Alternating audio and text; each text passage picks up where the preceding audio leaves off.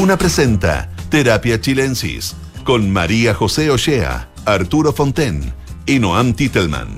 Auspicio de Sonda, líder en transformación digital. Duna, sonidos de tu mundo. Martes 14 de marzo y estamos aquí, siendo las 8 de la noche, iniciando un nuevo capítulo de Terapia Chilensis. Así que bienvenidos y bienvenidas todos y todas quienes nos escuchan eh, esta tarde-noche. Estoy como todos los martes con don Noam Titelman. ¿Qué tal? Hola José, ¿qué tal? Muy bien, ¿y tú? Muy bien, muy bien aquí. Qué bueno. A las 8 de la noche ya terminando el día. Oye, eh, Arturo Fonten no pudo estar con nosotros hoy, pero ya mañana se reincorpora a nuestra terapia chilensis. Así que bueno, le mandamos un saludo, porque no, creo que no, tenía una reunión, no era que, no era que estuviera enfermo.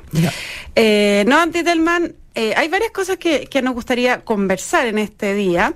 Eh, me gustaría partir por lo más lo más reciente, que fue la, la formalización, bueno, la muerte más bien, del carabinero que fue atropellado el día domingo en Concepción. Eh, y que fue eh, atropellado por un ciudadano venezolano, el cual fue formalizado eh, esta tarde por el homicidio de, este carabinero Alex Salazar. lo que se sabe es que estaban haciendo un control en una botillería y este señor pesca el auto y pasa por sobre tres funcionarios policiales. Mm. Finalmente da muerte a el cabo Salazar. Em, eso comentábamos un poco fuera de micrófonos que eh, encierra varios varios problemas, obviamente que siempre un problema la muerte de alguien, pero eh, problemas que tienen que ver con la eh, inmigración y la tolerancia también a la inmigración, ¿no? que es uno de los o la intolerancia. O la intolerancia, claro. O sea, al fondo, ¿cuánto de esto genera eh, xenofobia? ¿Cuánto eh, genera que ya la gente no quiera recibir más extranjeros en su ciudad, en sus pueblos, etcétera? Así que, bueno, te doy la palabra. A ver, eh, ¿cuál es la tesis? Sí, ah, primero el, me llama la atención en todos los en los titulares, en varios titulares al menos, se especifica que es un sujeto venezolano. O sea, es un tema que eh, parece que a la gente le importa, ¿no? Eh, y, los medios lo, saben, porque no, no dicen otras características del sujeto. O sea, hay algo en esto. No, diríamos señor gordo. Claro.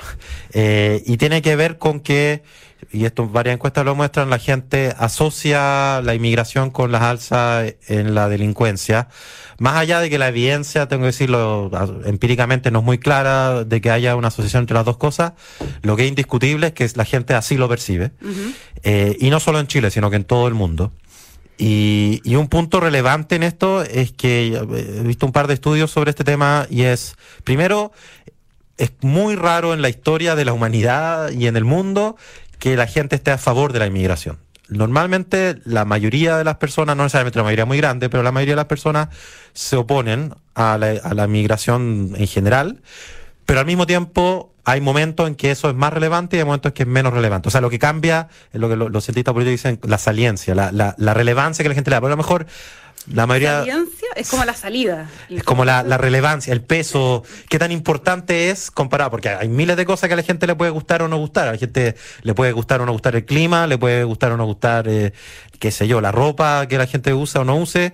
la, la, relevancia que le dé otra cosa. La relevancia que le dé otra cosa. Por eso la encuesta normalmente miden a favor y en contra y, en, y el orden de prioridades, porque puede haber cosas que la gente esté muy a favor o muy en contra, pero en verdad no le importe tanto. Y, las priori y, y, y lo que importa para ver qué tan, tan fuerte es la tolerancia o intolerancia a la migración tiene que ver con el orden de prioridades que uno le pone a, al tema de la migración, más que si la gente está a favor o en contra de la migración, porque Además, eso tiene algún nivel de estabilidad en el tiempo. O sea, eh, un poco cambia en el tiempo, pero más o menos la gente mantiene sus posiciones a favor o en contra de la migración y lo que va cambiando es cuánta relevancia le pone. Em, y este tipo de, incidentes, como, como lo que acaba de ocurrir con, con el carabinero básicamente asesinado, eh, eh, es, es, el tipo de cosas que lo pone en las noticias, que lo hace relevante. Y ahí pasa otro fenómeno que también es bien interesante, que es que hace poco se un paper que mostraba esto, que hay una, hay una simetría porque normalmente la gente que está a favor de la migración eh, tienen, lo, lo, apoya con menor intensidad, digamos, que la gente que está en contra de la, de la, migración. Entonces, cuando esto, esto a propósito de que hay, sobre todo en países europeos, hubo una tendencia de algunos países, de, algunos partidos anti-inmigración a, a, como quitarle votantes a los partidos socialdemócratas. Y había una típica discusión en, en, Europa Occidental, sobre todo, si es que los partidos socialdemócratas, como para entrar a competir y no perder estos votantes, que muchas veces eran votantes de clase trabajadora, que históricamente habían votado por los socialdemócratas, si tenían que ellos ponerse también más duros con la inmigración. Eh, y hay una, una, un gran debate muy caldeado, hay gente así como muy... Eh, que, que siente esto muy fuertemente, hay alguna evidencia de que no funciona, porque al, al tomar estas banderas contra la inmigración, eh, los partidos demócratas le da más saliencia, le da más importancia, aparece más en la noticiero, aparece más en los debates políticos, y cuando ese tema está sobre la mesa, al final la gente vota por original y no la copia, ¿no? claro. Eh, termina pasando eso. Ahora, hay otros ejemplos que no están así, en países nórdicos, uh, los partidos socialdemócratas han logrado electoral, de manera electoralmente exitosa, hablar como de estado de bienestar nacionalista, como defender el estado de bienestar es oponerse a la inmigración, como que han asociado las dos cosas, como, eh, como que al haber más inmigrantes, el estado de bienestar tiene que eh, entregar servicio a más personas y eso por alguna razón perjudicaría a los nacionales, digamos. Claro. Eh, hay de todo. Que eso es un discurso que no es muy propio de un socialdemócrata, digamos. Han tenido que ir girando, me da la impresión, ¿o no? A medida de, obviamente, que le llegan estas olas migratorias y no, no, no hay capacidad de aguante. Mm. Es, interesante eso porque yo diría que la socialdemocracia este siempre ha sido un tema tenso. Nunca, nunca. Lo que pasa es que en los 90 en, los, partidos socialdemócratas estaban muy influidos por toda esta idea de que estábamos viviendo una nueva edad dorada, donde se había acabado la historia y, que eh, la globalización en el fondo iba a mejorar para todo el mundo su vida a través de la globalización. Había como un espíritu así súper fuerte. Pero históricamente dentro del Partido Socialdemócrata era un tema tenso. Y de hecho si uno ve lo, a nivel de los sindicatos es mucho menos, menos claro, porque los sindicatos eh, tiene, siempre han tenido esta tensión entre, bueno, proteger a, sus integrantes, digamos. A los propios. A los propios que percibían en la inmigración una cierta amenaza, eh, en general en la globalización y en la inmigración, en las dos cosas percibían una cierta amenaza. Entonces, siempre había sido un tema un poco tenso en el mundo socialdemócrata. Y en Chile y en América Latina, además, todo esto ha estado muy, muy empujado por el éxodo, la diáspora venezolana, que, que, que, en Chile ha sido importante, pero ha sido aún más fuerte en, en Colombia y, y, en Perú, por ejemplo. Em, entonces, es un tema que yo creo que va a estar acompañando el debate público y solo va a ir intensificándose a medida que se acerquen las elecciones. Ya me estoy alejando un poco, pero... Y eso se va a empezar, bueno, y ahí me imagino que se va a ir cada vez poniendo más ojo en el norte. Ya le, o sea, obviamente que todos los días se le pone bastante ojo, sale en las noticias, hemos visto unas imágenes eh, bien terribles de, de Colchane, de las eh, distintas zonas fronterizas. De hecho, hay militares hoy día, eh, pero a medida, como dices tú, que, que vaya aproximándose una elección, la presión sobre los candidatos y sobre los gobernantes para tomar posición salir como del, de esquivar el bulto, se hace eh, cada día más fuerte.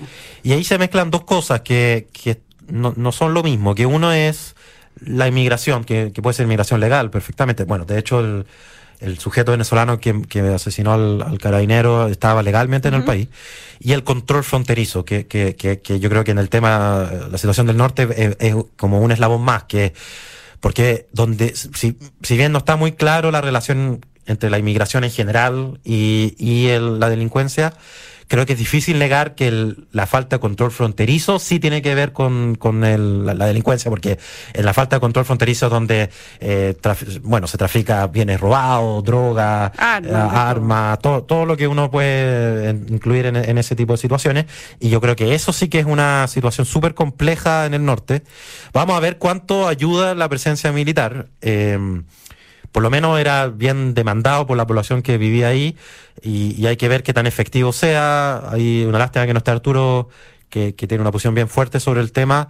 Eh, no es fácil, o sea, bueno, uno ve un montón de ejemplos de países que han tratado de hacer esto con bastante pocos resultados, incluido Estados Unidos, por ejemplo, que se hizo tan famoso este muro que querían construir.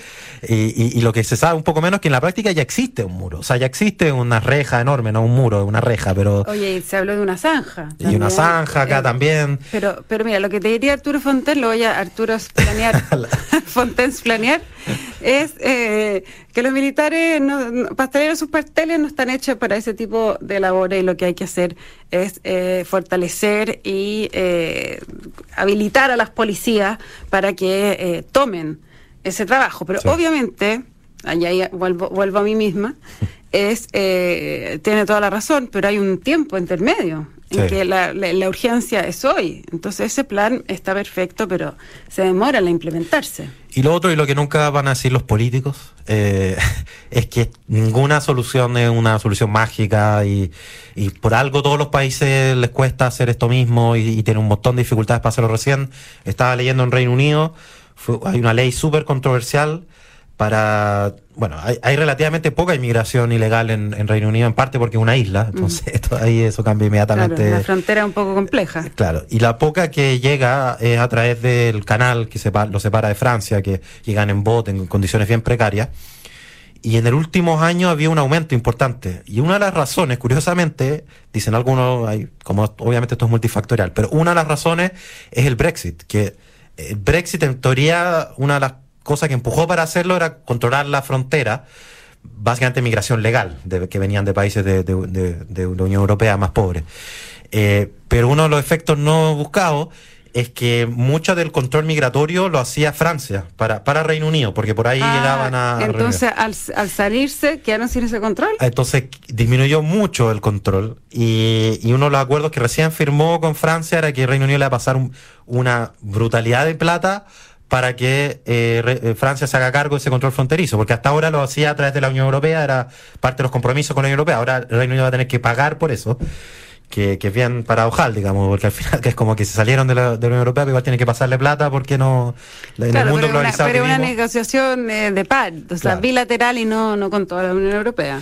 Pero el punto es que lo que pasa en el norte se puede hacer muchas cosas y hay que hacerlas. Yo creo que efectivamente el control fronterizo no es broma y, y es súper importante. Y, y algunos tipos de criminalidad efectivamente se explican, en parte al menos, por la falta de control fronterizo. Eh, y además, bueno la criminalidad y, y, y, la criminalidad también que hay en, en, los grupos organizados que traen inmigrantes ilegales. Eso ya es, otro tema, no es algo que puede hacer, eh, no sé, por el gobierno de Chile, porque son ciudadanos generalmente de otros países los que hacen ese trayecto. A mí lo traen unas niñas venezolanas, me contaban... Eh, todo lo que habían pasado para poder llegar, que eran, sido, no sé, 10 días eh, para llegar a Chile, todas ilegales, eh, um, violaciones, robos, una cantidad de vejaciones tremendas por parte de estos, de estos grupos. Y, y es súper importante repetir esto, pero la enorme mayoría de la gente que emigra eh, son gente que está buscando trabajo y una vida tranquila, que no, no tiene ningún interés ni en delinquir ni, ni en hacerle daño a nadie, y al revés, la mayoría de hecho... Huye de, eh, delincuencia también. Y, y, aporta mucho más de lo que recibe, eh, porque además, bueno, aquí hay razones demográficas, incluso en general los que emigran son más jóvenes, son más sanos. y termina, y hay un montón de estudios que muestran que lo que pagan en impuestos mucho más que cubre cualquier tipo de gasto que implican. Pero claro, siempre, bueno, vienen algunas manzanas podridas, para usar esa imagen, y, eso, eso arruina la imagen de, del grupo en su conjunto. Y, efectivamente la migración ilegal termina pasando un poco lo que pasa con, con, con, la, digamos, con el narcotráfico, que financian muchas otras actividades, son mafias al final que se ordenan en torno a esa. Además, como, como la frontera, no hay control fronterizo, las personas que, o sea, por ejemplo, que está súper de moda el del crimen organizado y el tren de Aragua y todo esto, esas personas no, no podrían entrar eh, si hubiese control fronterizo, porque revisan los antecedentes y, y, obviamente no podrían ingresar. Entonces, el control fronterizo yo creo que es un tema muy, muy relevante y, que en verdad... Eh, si hubiese que poner, digamos, alguna priorización acá, eh, yo la pondría ahí, más que en, que en el control migratorio en general, como la pregunta en general del control migratorio. No, Antitelman, eh, hace unos minutos estabas hablando y dijiste con cierto sarcasmo, como dicen los políticos, te reíste, te reíste porque, bueno, tú, tú, tú vienes de ahí y has eh, pasado un poco hacia el otro lado, que es desde el análisis político, siendo que tienes tu, tu corazón de todas maneras en, en, un sector, fuiste fundador de, de RD. Eh, y el domingo la Claudia Lama te entrevistó para la tercera, en que hacías un buen análisis de este cambio de gabinete y de lo que ha sido el primer año del presidente Boric, decías, con este cambio se acaba la etapa de juntos pero no revueltos. Eh, ¿Será tan así o será un wishful thinking de Noam Titelman? Eh, yo creo que una mezcla, pero antes puedo, decir una cosa de un poco de la vanidad nomás, que un amigo me dijo que estaba vestido como, como Henry Boyce en la foto de, la, tercera. Eh, así son los buenos amigos, los que te patean en el suelo. Los que te dicen verdad. pero yo, yo encuentro que está muy bien vestido, y parecía un hipster perfecto de RD, y de hecho, debo, decir, debo decir que elegí la foto. Yo elegí la foto eh, que te pusimos en la entrevista. Ahí el niño corazón siempre se mantiene. No, pero, pero además lo digo porque la gente en general lee el titular y ve la foto. Y dirá que 90% de las personas hacen eso. Eh, y en la entrevista. Vamos, vamos a abrir los teléfonos, vamos a abrir los teléfonos de la radio para que hagamos uno, opine usted del look. Eh, no, pero sobre el titular, efectivamente, yo sé que, y me llegaron algunos comentarios de gente que no estaba muy de acuerdo con varias cosas que dije ahí. Eh, yo creo que la frase que causó más escosores que dije algo así como que el Frente Amplio era hijo pródigo de, la, renovación socialista. Sí, sí. Eh, que lo he dicho muchas veces y lo creo profundamente, pero también he dicho que yo sé que mucha gente del Frente Amplio no lo cree. Por otro lado, me da la impresión que cada vez somos, son más los que lo creen. Entonces, como que he ido ganando. La, tendencia va a mi favor, aunque, aunque sigamos siendo una minoría quizás. Eh, y, en, y en ese eh, crecimiento de esta, de esta tendencia que dices tú, a mí me da la impresión de que Convergencia Social está siendo eh, muy protagónico en eso, en esto ser hijo de la renovación socialista. O sea, la cercanía que tiene con Bachelet, bueno, es el partido del presidente, pero hay, hay ahí un alma y la cercanía del presidente con Luis Mayra. Y, También hay un alma ahí que se ve mucho más nítida que eh, todavía en otros partidos, como en RD. Sí, yo, yo diría que es cierto hoy día. Eh, antes no era tan claro, pero diría que hoy día había una serie de gestos. O sea, cuando Convergencia Social fue a ver a la presidenta Bachelet, dijo explícitamente, nos sentimos herederos del Partido Socialista, algo así. Eh, o sea, efectivamente hay algo ahí. Y sobre los juntos pero no revueltos, eh, Sí, tiene algo de, de, esperanza quizás, pero, pero, pero me parece que lo que quería decir con eso es que en fondo este cambio de gabinete viene a reforzar, por eso fue menos, no fue un vuelco político, no, no, no hubo un, cambio en la dirección. No fue un, un, 5 de septiembre, como fue la otra vez. Fue un reforzamiento del cambio anterior. Uh y, porque en el cambio anterior se notó muy claramente en el comité político, o sea, hubo una decisión de que el comité político iba a estar mitad y mitad entre de dignidad y socialismo democrático, y esta vez fue en todas partes, o sea, en mm. todo el, ministerio sectorial, en la subsecretaría, en la seremía, o sea, no fue solo en la cabeza, fue los brazos, en las piernas, en todas partes. Si todavía ha llegado el corazón, para ponerlo en esos términos, eh, no lo sé.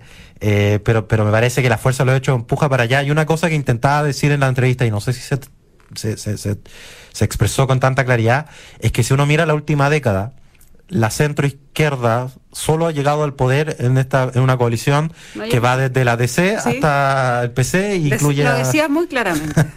Incluso si uno mira la, victoria de Boric en segunda vuelta se da con el apoyo de la DC y del socialismo democrático y está gobernando en la práctica con, con estos mismos aliados.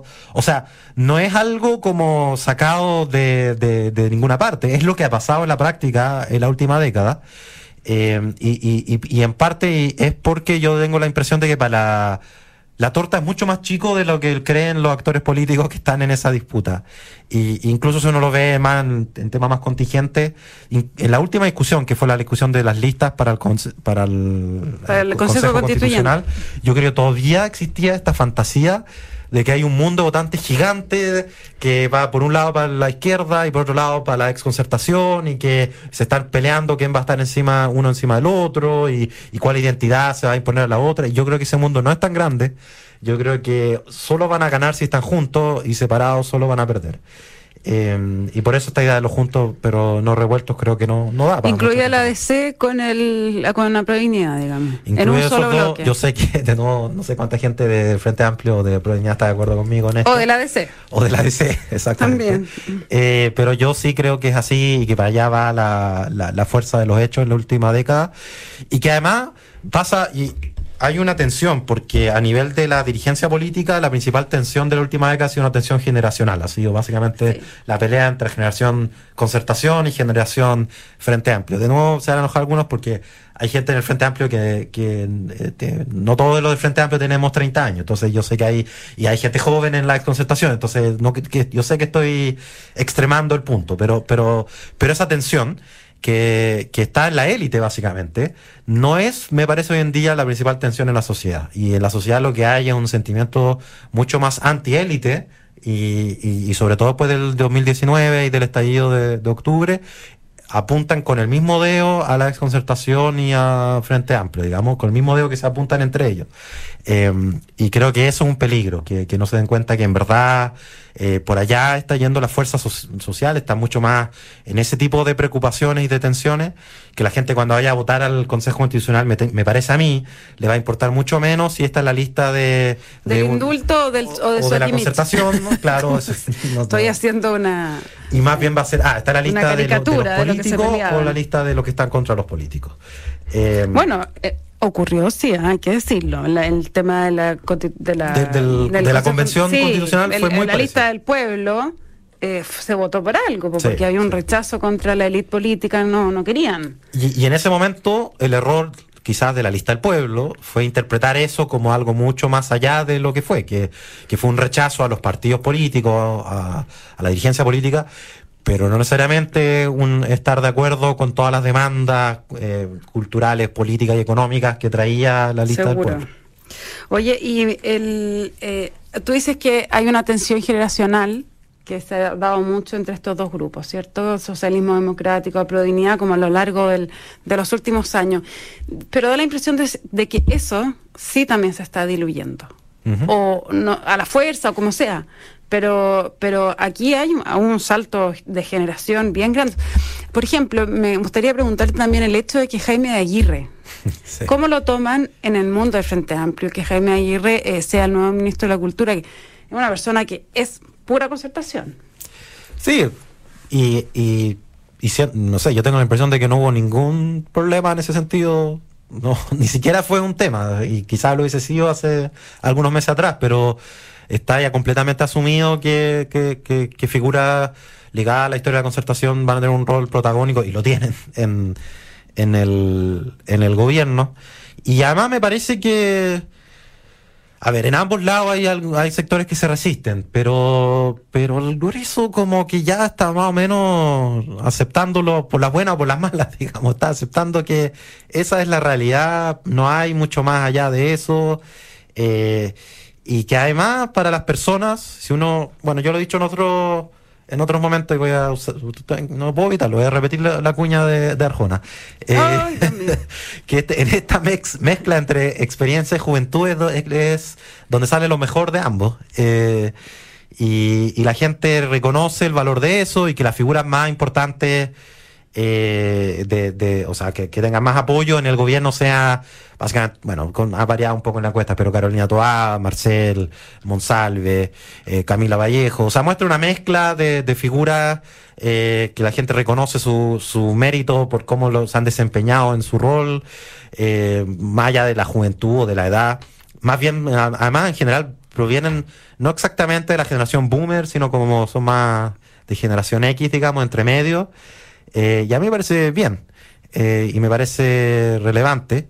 Y, y lo que me preocupa es que mm, hay, hay, una, hay un riesgo muy real de que la gente, a propósito también, porque es- creo que ocurrió algo con este cambio de gabinete, eh, se le ha sacado el jugo a este limón de una manera muy exagerada, mi opinión, porque, había mu- porque se empezó a discutir mucho antes. Si fuera generando una expectativa había una tremenda. expectativa tremenda y al final fue un cambio relevante, pero no, pero no fue, pero no fue un tan tan relevante. Y, y al revés, además como que retrospectivamente terminó siendo más importante porque por casualidad el día antes del cambio de gabinete pasó el rechazo a la reforma tributaria. Y yo creo que la práctica como el cambio de gabinete anterior estuvo muy marcado por lo que pasó el 4 de septiembre, este cambio de gabinete terminó, por azar, muy marcado por el rechazo a la reforma tributaria. Y ahí fue interesante las palabras del presidente cuando, cuando se hizo el cambio. Y yo creo que hay un llamado a mostrar eficacia, básicamente a través de más diálogo. Em, y, llegar a acuerdos. Y, por eso, claro, llegar a acuerdos. O sea, a través del diálogo, llegar a acuerdos para mostrar que se puede sacar adelante algunas reformas. Em, y eso es una apuesta que puede funcionar o no, ¿no? Porque puede ser que le den portazo, como acaba de ocurrir con la mesa técnica para la reforma de pensiones, que la, la, derecha se, se marginó. Eh, pero yo creo que es una apuesta también, porque lo que está empezando a emerger es una demanda antipolítica, que yo creo que la mayoría de los votantes hoy día, hay unos estudios de Meléndez, de Carlos Meléndez, que muestra cómo eh, la mayoría de las personas votan, no solo en Chile, en general en América Latina, votan más por rechazo que por apoyo. Y ese rechazo eh, puede ser un rechazo dirigido, o sea, la gente vota por el por la izquierda por rechazo a la derecha, o vota por la derecha por rechazo a la izquierda, o puede ser un rechazo a toda la política, sin distinción.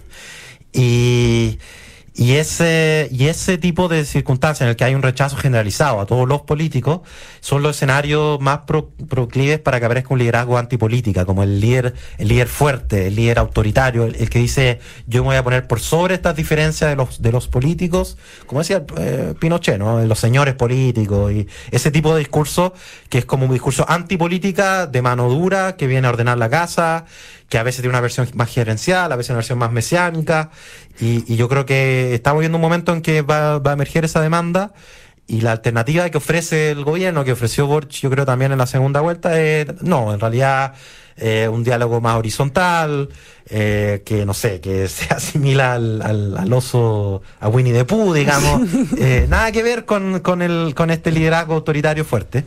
Eh, y es una apuesta, y ahí recuerdo las palabras de Tironi que causaron escosor en algunas personas, pero el éxito del gobierno, en alguna medida, yo, yo así interpreto las palabras de Tironi, que el éxito del gobierno en ese sentido son importantes para, para el momento político que estamos viviendo, no tanto en el sentido de que le vaya bien o mal a este dirigente político o el otro, sino a este estilo de hacer política.